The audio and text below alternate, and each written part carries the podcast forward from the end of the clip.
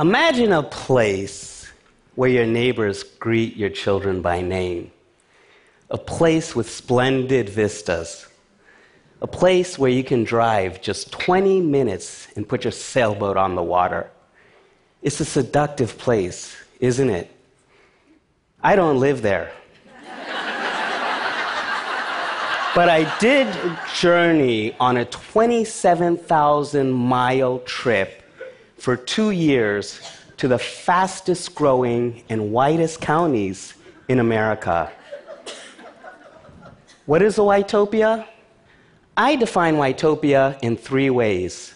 First, a Whitopia has posted at least 6% population growth since 2000. Secondly, the majority of that growth comes from white migrants. And third, the Whitopia has an ineffable charm, a pleasant look and feel, a je ne sais quoi. to learn how and why Whitopias are ticking, I immersed myself for several months apiece in three of them. First, St. George, Utah. Second, Coeur d'Alene, Idaho. And third, Forsyth County, Georgia. First stop, St. George, a beautiful town of red rock landscapes. In the 1850s, Brigham Young dispatched families to St. George to grow cotton because of the hot, arid climate. And so they called it Utah's Dixie, and the name sticks to this day. I approached my time in each Whitopia like an anthropologist. I made detailed spreadsheets of all the power brokers in the communities, who I needed to meet, where I needed to be. And I threw myself with gusto in these communities. I went to zoning board meetings. I went to Democratic clubs and Republican clubs. I went to poker nights. In St. George, I rented a home at the Entrada, one of the town's premier gated communities. There were no Motel Sixes or Howard Johnsons for me. I lived in Whitopia as a resident and not like a visitor. I rented myself this home by phone. Golf is the perfect, seductive symbol of Whitopia. When I went on my journey, I had barely ever held a golf club. By the time I left, I was golfing at least three times a week. Golf helps people bond some of the best interviews I ever scored during my trip were on the golf courses. One venture capitalist, for example, invited me to golf in his private club that had no minority members. I also went fishing. Because I had never fished, this fellow had to teach me how to cast my line and what bait to use. I also played poker every weekend. It was Texas Hold'em with a $10 buy in. My poker mates may have been bluffing about the hands that they drew, but they weren't bluffing about their social beliefs. Some of the most raw, salty conversations I ever had during my journey were at the poker table. I'm a gung ho entertainer. I love to cook. I hosted many dinner parties, and in return, people invited me to their uh, dinner parties, and to their barbecues, and to their pool parties, and to their birthday parties. But it wasn't all fun. Immigration turned out to be a big issue in this Whitopia. The St. George's Citizens Council on Illegal Immigration held regular and active protests against immigration. And so, what I gleaned from this Whitopia is what a hot debate this would become. It was a real time preview, and so it has become. Next stop, Almost Heaven. A cabin I rented for myself in Coeur d'Alene in the beautiful North Idaho panhandle. I rented this place for myself also by phone. The book, A Thousand Places to See Before You Die, lists Coeur d'Alene it's a gorgeous paradise for huntsmen, boatsmen, and fishermen. My growing golf skills came in handy in Coeur d'Alene. I golfed with retired LAPD cops. In 1993, around 11,000 families and cops fled Los Angeles after the LA racial unrest for North Idaho. And they've built an expatriated community. Given the conservatism of these cops, there's no surprise that North Idaho has a strong gun culture. In fact, it is said North Idaho has more gun dealers than gas stations. So, what's a resident to do to fit in? I hit the gun club. When I rented a gun, the gentleman behind the counter was perfectly pleasant and kind until I showed him my New York City driver's license. That's when he got nervous. I'm not as bad a shot as I thought I might have been.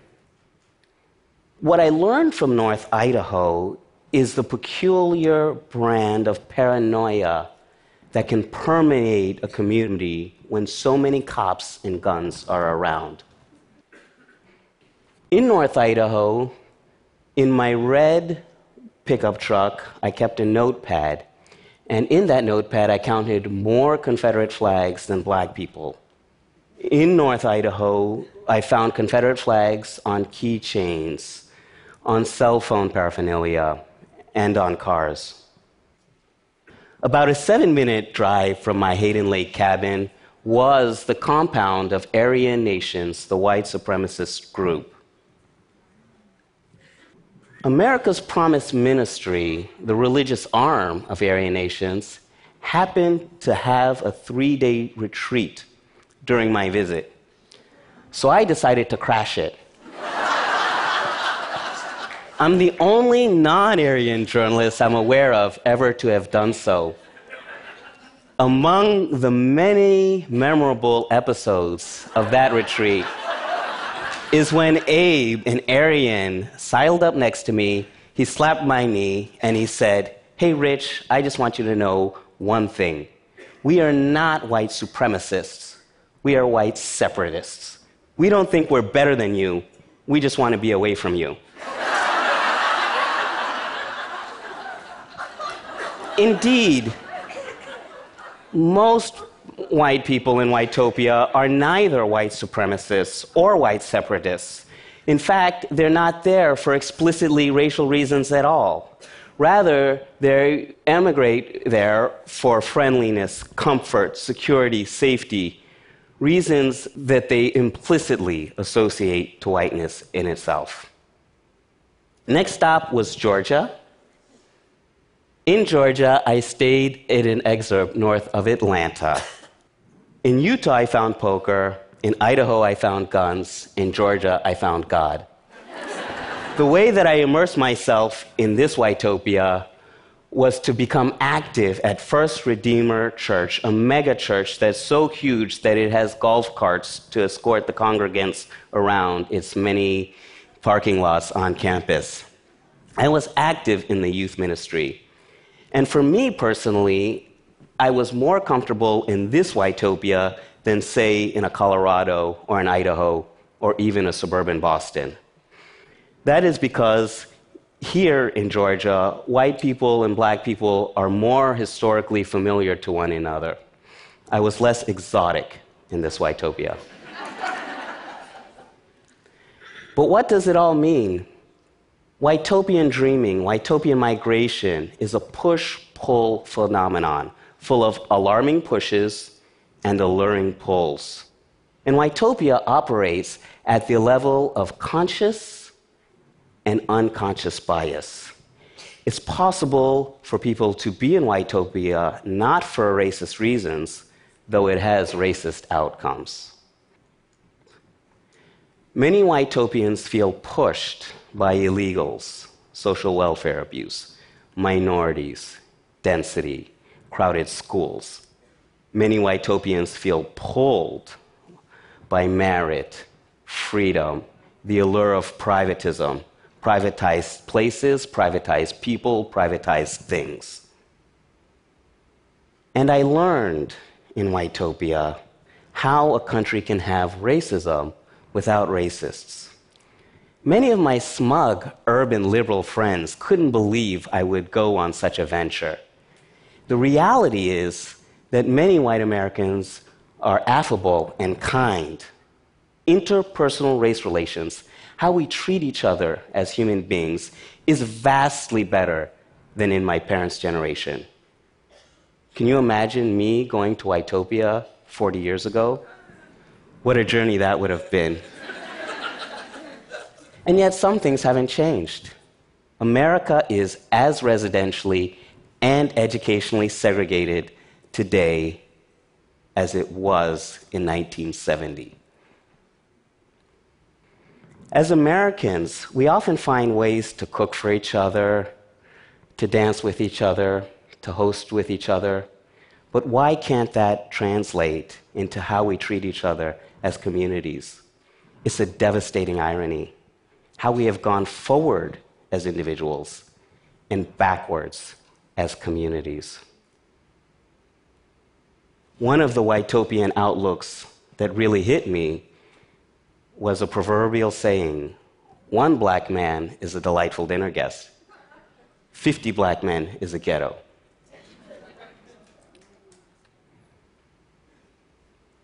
One of the big contexts animating my Whitopian journey was the year 2042. By 2042, white people will no longer be the American majority. As such, will there be more Whitopias? In looking at this, the danger of Whitopia is that the more segregation we have, the less we can look at and confront conscious and unconscious bias. I ventured on my two year, 27,000 mile journey to learn where, why, and how white people are fleeing. But I didn't expect to have so much fun on my journey. I didn't expect to learn so much about myself. I don't expect I'll be living in a whitopia, or a blacktopia for that matter. I do plan to continue golfing every chance I get and I'll just have to leave the guns in megachurches back in Whitopia. Thank you.